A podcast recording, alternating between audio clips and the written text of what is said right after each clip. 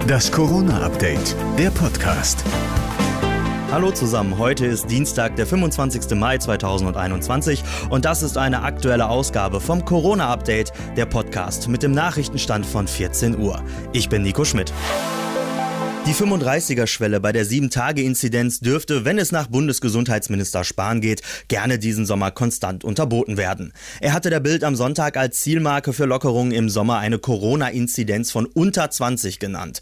Dafür bekommt er aber nun Kritik von der FDP und Linksfraktion. Sie fordern konkrete Problemlösung anstatt, Zitat, schwurbliger Ankündigungen.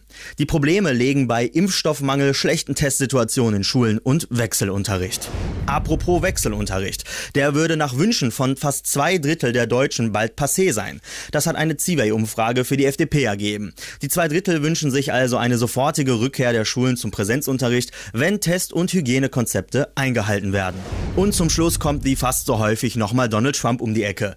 Der Ex-US-Präsident hat das Coronavirus ja schon während seiner Amtszeit als China-Virus betitelt. The Chinese virus, it comes from China. That's why. Er wollte damals schon seine Theorie untermauern, das Virus sei durch einen Laborunfall entstammen.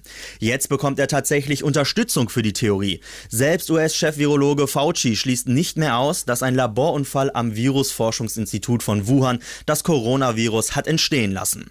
In einer Zeitschrift antwortet er auf die Frage, ob er an eine natürliche Entstehung des Virus glaube, dass er nicht mehr davon überzeugt sei und die Herkunft weiter untersucht werden müsse. Das war das Corona-Update, der Podcast vom 25. Mai.